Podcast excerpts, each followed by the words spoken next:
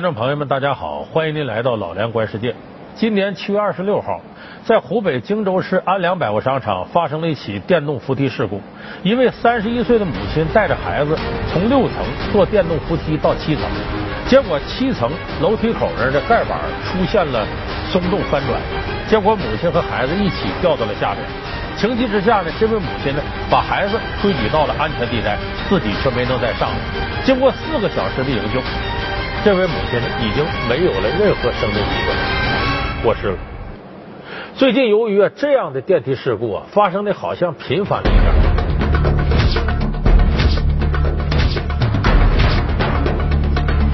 所以造成了很多人坐电梯的时候，甚至产生了一种步步惊心的感觉。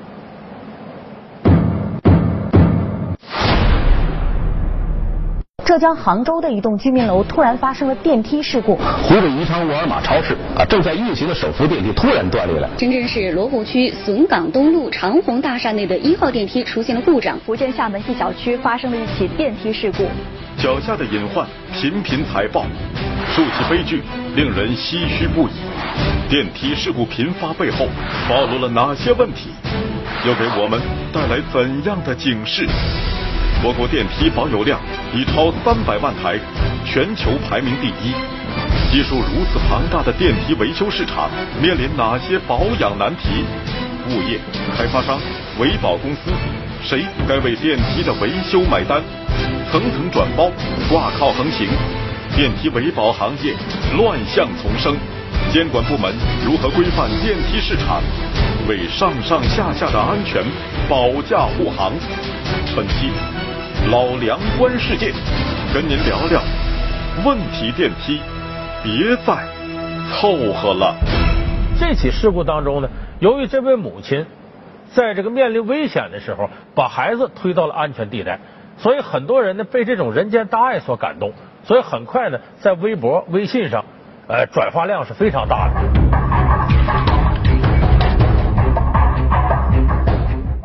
那么，由于这个转发量一大，形成了一种对这个事故舆论强大的一种问责力量，所以这个事情呢，很快的时间呢，成为舆论关注的一个焦点。那么，我们先来看一下这个事情发生的前后经过。今年七月二十六日上午十点左右，湖北荆州市安良百货商场内发生了一起自动扶梯事故。事发前，商场两名女性工作人员对电梯周围进行排查，发现七层电梯盖板有松动翘起现象，但并没有立即停止电梯运行，而是在附近观察。几分钟后。三十一岁的一名女子向柳娟牵着一名小孩通过手扶电梯上楼，快接近电梯顶部时，向柳娟一脚踏翻盖板，掉进了电梯台阶与防护板之间的空洞中。向柳娟赶紧把孩子往外地带推了一把，站在附近的商场工作人员迅速将孩子拽到了安全地带。但是随着电梯的继续运行，向女士被卷进了电梯内部，直到电梯被卡停。工作人员立即报警。消防官兵赶到后，立即展开现场救援。由于手扶电梯的空间有限，给救援工作带来了一定困难。直到下午两点二十分左右，向柳娟的尸体才被抬出来。整个救援过程持续了近四个小时。现在这个事故经过调查呢，呃，已经比较清晰明朗了。那么，首先的问题在于呢，生产这个电动扶梯的厂家出现了质量问题。你像前面我们说这个盖板这一块。它出现松动翻转，这本身说明它的质量是有问题的，而且它里边的这种装置啊，一旦有人掉进去，或者这个盖板翻开了，它应该这个电动装置有控制系统，这个控制系统呢会马上停止运转。可是结果一直到最后救人的来了，前前后后忙活了四个小时，所以这个说明它的驱动系统和控制系统同时出现了很大的问题，所以这是一起典型的电梯生产质量的事故。另外一个，在这个事故的处理过程当中呢，这个百货商场要负很大的责任，因为在事故发生前五分钟的时候，已经发现了这个现象，所以你看，商场安排了两个人售货员在那电梯口那站着，怕出事可是这个时候既然有出事的可能，为什么不马上终止电动扶梯运转呢？所以这个商场的安全管理上出现了很大问题。所以现在这个事故呢，已经调查清楚了，这完全是一起责任事故，不是什么天灾，就是人祸。湖北荆州市安良百货集团有限公司电梯致人死亡事故发生后，湖北特检院专家和荆州市质监局有关人员立即组成事故技术调查组，通过现场勘查、检验、测试等方式，基本查清了事故发生的经过、原因。七月二十八日，调查组出具了一份事故调查报告。调查报告认定，本次事故发生的直接原因为前沿板与盖板一之间连接出现松动，导致事故发生。事故的间接原因是工作人员发现故障后，应急处置措施不当，事故现场工作人员未能及时关停电梯。主要原因是申龙电梯股份有限公司该类型产品涉及的盖板结构设计不合理，容易导致松动和翘起，安全防护措施考虑不足。事故的次要原因是湖北德富机电设备有限公司质量体系运行不够规范，维保记录填写不全。经过调查发现呢，生产这个电梯的厂家呢，呃，它的品牌名字叫申龙。其实我们这些年看呢，在这个中国这个电梯这个行当里头啊，经常出现这样的事儿，比方说扶梯倒转了，比方说滑动伤人了，呃，再比方说人给困到这个电梯轿厢里边，等等等等这样的伤害现象。像刚才我们提到这个申龙电梯，这个品牌现在在全国呢，大概有四千六百多架电梯在运营。你看它这品牌不大，而且也不光是申龙电梯，其他品牌的电梯也经常发生这样那样的事故。那么我们先来看一段短片，看一看这些年来比较典型的电梯事故都是什么样。二零一四年九月十四日，华侨大学厦门校区综合教学楼 C 四电梯突然发生故障。一名大四男生在乘坐电梯时被卡住，最终窒息身亡。二零一五年八月一日，在上海龙之梦购物中心，一名保洁人员清洁自动扶梯时发生意外，抹布的毛边卷入电梯的夹缝中，造成电梯的输齿板爆裂，保洁人员左脚被扶梯卡住，目前已截肢。可能我们看完了这些事故啊，会觉得有点触目惊心。因为眼下呢，中国这个电梯运营啊，到了一个该整治的阶段。全国范围内呢，现在有三百六十万台电梯在运营，而且其中相当数量的电梯呢，是上个世纪八十年代末开始普及，到九十年代中期呢，基本上这电梯就铺天盖地了。那么，按照一部电梯的正常使用寿命呢，大约二十年左右。现在这二十年已经行将过去了，就是很多电梯呀。九十年代中期安装的电梯都已经处于老化运营状态，甚至是超期服役了。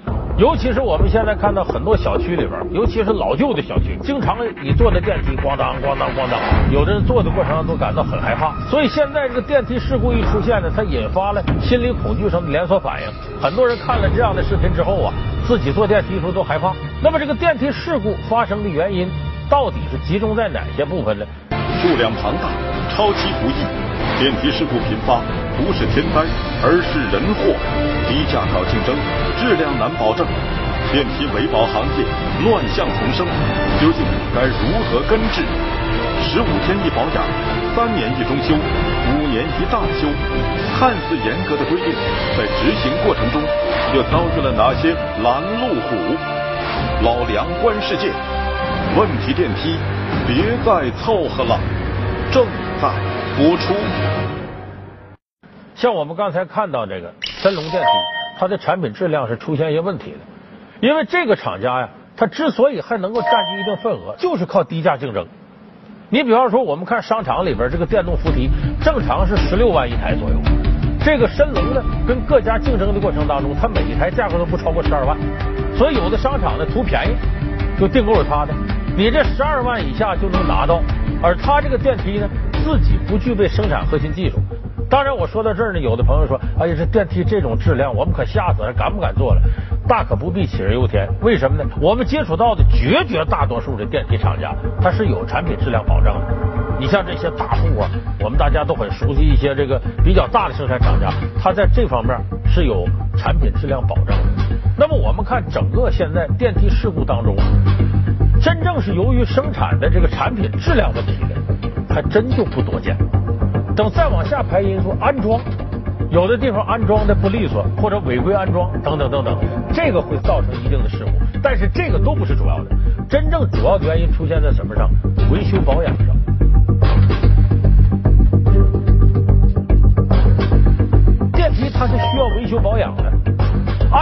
现在国家的相关规定呢，就一部电梯呀，一个月之内得有两次保养，每隔半个月十五天你得保养一次。保养包括呢调试啊、润滑呀，看看一些部件是不是老旧损坏了来调整，半个月就得有一次。可是你真具体落实到全国这些电梯上，真正半个月检查一次的真就不多，而且检查往往敷衍了事，稀里糊涂就过去了。所以现在在维修保养这一块出现很大的问题。在九十年代时候呢，北京市曾经做出一个规定，就说如果呃家属楼，比方说这个居民楼，如果就一个电梯，那么它使用寿命应该是十五年；如果是两部电梯，那么其中一部的使用寿命应该是十八年。超过二十年，这电梯基本就该报废了，而且也规定每半个月维修一次。但是现在，据我的调查看，就北京很多小区，尤其是老旧的小区，就八九十年代时候那些小区，好像这个电梯老化运营的现状是非常严重的。就像我前面说的，有时候你去还有有的人在这操控电梯的，上下帮你开电梯的，你那样的电梯，你听坐上是咣当咣当咣当，而且那墙皮呀比较斑驳。啊，很多地方都已经漏漆了，也没人管。就是我每次到这样的小区坐这个电梯的时候，我都很担心。我说可别千万出什么事儿。呃，自觉不自觉的按照一些这媒体告诉的方法，都靠着那个电梯臂，手能把两边扶手就把住。你说如果我们的公共设施给大家带来都是这样一种感觉的话，一天提心吊胆的话，你这恐怕我们的生活也很难有一种很高的生活质量。那么现在集中需要解决的。这个电梯维护保养这一块，现在出现的问题非常大。从发生这些事故的情况来看呢，呃，和维保工作关系比较大。那么目前我们国家应该重视电梯使用环节的管理和维保质量。呃，另外呢，从目前这个行业的情况来看呢，在维保环节呢也存在低价竞争的问题。那么。一个维保人员所从事的维保工作量是有限的，但是现在呢，可能超出了他个人能够做到的这个合理的范围，也造成了这个维保工作不到位。其实本来应该呢，电梯的这个维护保养、维修保养呢，应该是由厂家来完成的，但是现在由厂家直接管自己生产电梯的，连百分之二十都不到，大多数呢都交给了第三方，就第三方维护保养公司，他们来承包。就我包你这电梯，厂家包给我。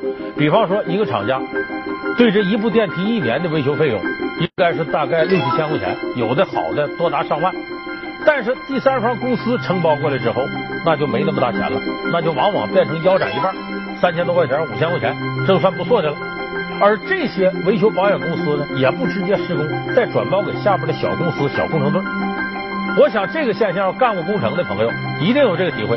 就是一个大老板把这工程包下来了，然后他直接转包给二级商，这个过程他钱就挣了，他啥也不用干，钱就挣了。二级商给三级，三级给四级，最后落实到小包工头这你想他能从这个工程得到的利润已经非常非常微薄了，那他再想挣钱咋办？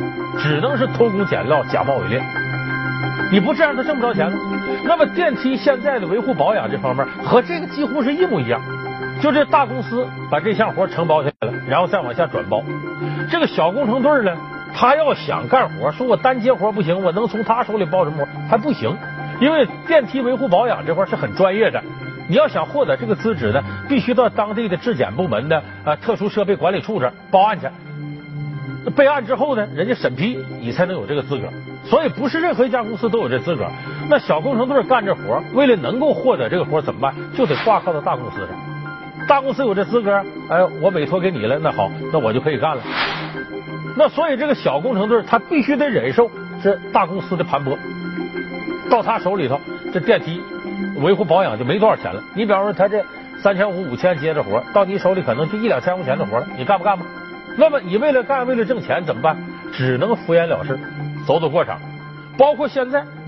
就维护电梯的工人，你看咱们有的小区朋友都知道，有时候那黄牌往那一立，电梯维修中，以为说这样的工人肯定得持证上岗，有没有证？有证。有的培训公司培训这个工人一遍就过，培训费五百五六百多，就这个价钱，基本上等于就没有啥监管。甚至有的这个电梯维修工人呢，来了之后呢，考试考过去了，跟着以前的师傅到几个地方实习两三天，然后就可以独自去维修了。就有的配件什么他都不认识，所以你不要以为那电梯维修工人就专业的，好多都糊弄事儿的。为啥呢？小工程队为了降低成本，你这样的话我可以少给你钱。否则的话，你像我见着过一个这样的例子，就是一个小区的这个电梯维护，一个月居然一二百块钱，有的工程队就接这活，就维护一部电梯，一个月一百四、二百，他就接了。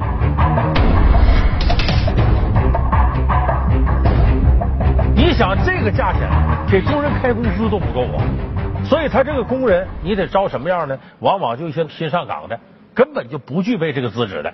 反正多多少少给点钱，把这活糊弄下来就得了。目前在我们国家，电梯维保安装的从业人员数量是不足的，呃，从业人员的素质呢也是比较有限的，呃，所以也造成了一些维保工作不到位。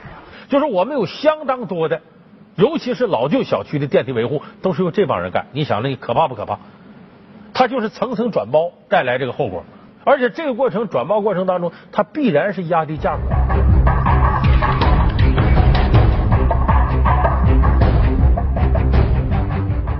这个压低价格呢，有多方面原因。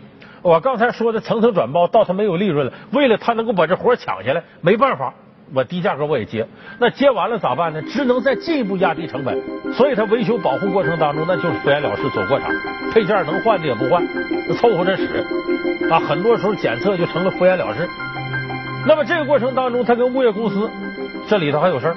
有的他给物业公司开的票子，甚至维护费用很高。为啥？物业公司拿这个报销又什么啥的，他有钱可赚，成回扣了。只有给高额回扣，物业公司才把这活给你。在他接到这活之后呢，压低了这个价格，物业公司这边也确实拿不出更多的钱给他。为什么呢？有的老旧小区啊，这个老百姓的生活很困难，交不起那么高的物业费。那么物业公司也没有多少钱用来进行电梯维护保养。物业、开发商、维保公司。谁该为电梯安全买单？动息不动本，电梯难大修。本该用在小区公用设施的房屋维修基金，为何常常面临启动难的窘境？它又该如何为电梯的正常运行保驾护航？规范电梯维保市场，完善监管平台。可万一遭遇电梯险情，你知道该如何自救吗？老梁观世界。问题电梯，别再凑合了，稍后继续。有的老旧小区啊，这个老百姓的生活很困难，交不起那么高的物业费，那么物业公司也没有多少钱用来进行电梯维护保养，那怎么办？只能再压低价格，呃，只能给小工程队。你就想想，这个层层环节都出现了这样的错位，最后不是恶性循环吗？就说我们现在小区里头，就这个电梯维护保养这块是非常严重的一个问题。有的人说，那我记着好像我们买房子的时候交过一平米几十块钱那个房屋维修基金呢，从那里出呗。这又是一个很大问题，因为房屋维修基金呢，一般情况下不能动本，只能动利息。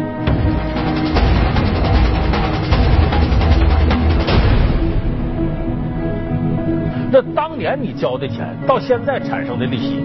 现在维护电梯的成本在提高，你那利息那点钱不够修电梯。说那我动本金不大修吗？动本金，动本金是那样，你要有业主委员会，得业主委员会批准。有业主委员会凭什么动这本金呢？你们我们交挺高物业费，你们干嘛了？双方开始扯皮。他认为你这呃我们交的钱都用哪儿去了？那边都用到正地方，确实没钱了。那好，这是有业主委员会容易扯皮，没有业主委员会，你得三分之二以上业主同意。你才能动用房屋维护基金，所以有的物业公司不愿惹的麻烦，一家一家问你签不签字，同不同意啊？那麻烦死了。就是审批比较难，审批难这块主要是体现在管理的部门比较多，走这一圈下来，呃，有人统计过，呃，正常的时间要一年。你想做到一个小区三分之二以上人同意维护这电梯，太难了，这是。所以眼下呢，在维护保养这一块出现了相当严重的问题。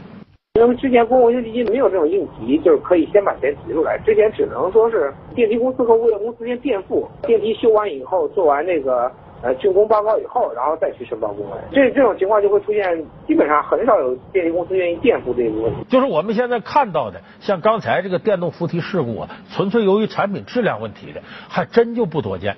大量的出现在维护保养过程当中。你想想，本来该半个月一保养的，没干。这活或者是敷衍了事了，本来到是三年左右该中修一次的没修，到了十年以上该大修一次的也没修，运营了十五六年、十七八年了，晃了晃荡的，你再好质量的电梯，你想让它一点事故没有也难。而且这个事故发生过程当中啊，由于维护保养不到位的，这是占多数的，还有一部分呢人为操纵事故的，就是有的时候呢，咱们当电梯出了事之后呢，这人不会操控。你比方有的说电梯停那儿，你老是在那等营救队，有的把轿厢硬给扒开了，这一扒开啪掉下来，倒容易出事儿。